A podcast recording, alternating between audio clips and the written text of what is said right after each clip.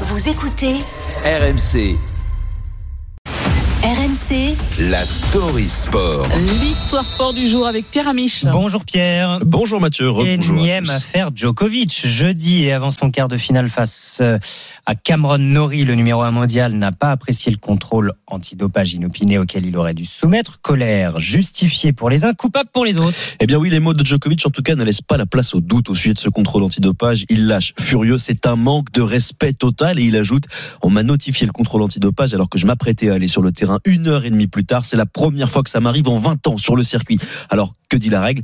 Eh bien qu'avant le début du Final 8 de cette Coupe Davis, les capitaines avaient tous été alertés sur l'existence de potentiels contrôles avant les matchs, que l'ITIA, organe responsable des contrôles antidopage dans le tennis, a d'ailleurs précisé que le protocole n'avait pas changé. Lorsqu'un joueur est notifié d'un contrôle à venir, il doit fournir un échantillon dès qu'il le peut.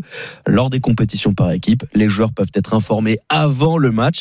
Il n'y a donc techniquement pas d'erreur et surtout pas de refus de Novak Djokovic. Mais alors Pierre, en fait, ce qui agace notamment les détracteurs de Novak Djokovic, hein, c'est que c'est pas la première fois que le comportement du Serbe dérange. Tout à fait, Peggy. 8 juillet 2022 à Wimbledon, le numéro 1 mondial est filmé en sniffant le contenu d'une bouteille devant les journalistes à la, à la question euh, mais Mmh. qu'est-ce qu'il y a dans ce contenant?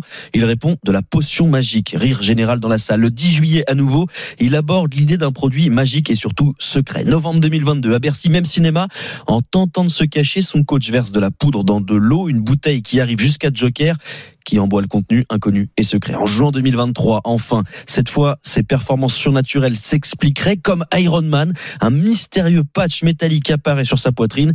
Et à Melbourne, en janvier 2023, victime d'une blessure qui aurait dû le priver du tournoi, Djokovic non seulement s'en remet, mais écrase Tsitsipas en finale 3-7 à 0. Nolé à tout ça répond, je laisse le doute à ces gens, seules mes blessures sont remises en cause. Quand d'autres joueurs sont blessés, ce sont des victimes. Quand c'est moi, je simule. Évidemment, et il est bon de le rappeler, rien ne prouve la triche éventuelle du Serbe, rien n'incrimine Novak Djokovic, surtout pas un contrôle positif.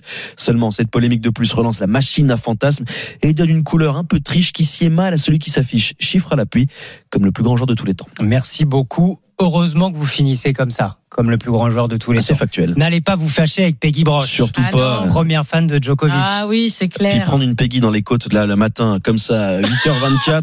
bon, je le souhaite pas. Surtout alors que c'est votre dernier jour. Oui, ça aurait été Pierre fâcheux de terminer comme ça. Sachez-le, il nous lâche ce Ah Pierre là là, Amiche. c'est pas dommage. vrai. Mais non, encore je, quelques je heures. vogue vers euh, d'autres aventures. Oui, quelques C'était un heures. plaisir en tout cas de vous Plaisir partagé. Merci. le Merci votre meilleur. Pierre Amiche. Merci beaucoup pour toutes ces stories sport.